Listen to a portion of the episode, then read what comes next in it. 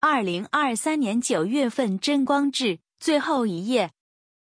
彻底坚信神必定会赐予好的安排，一切都是为了使事情好转的变化。二，然而清净化的程度越是严重，就意味着得救的力量相对的强大。如今所产生的现象，一切都是让事情改善转好的变化。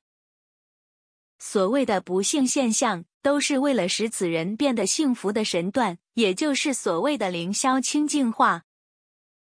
清净化的本质就是来自于神的清净之愿，为了让这个家庭、此人本身灵魂的污浊得以消除，因而出现了种种艰辛痛苦的现象。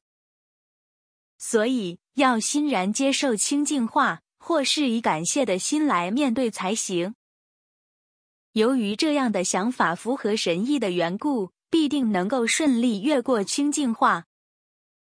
如此一来，即使是在现界过着痛苦艰辛人生的人，也必能开创洋溢着希望的未来。因此，要彻底相信神必定会赐下好的安排。期望大家能清楚掌握灵霄清净化的原理，来越过种种考验。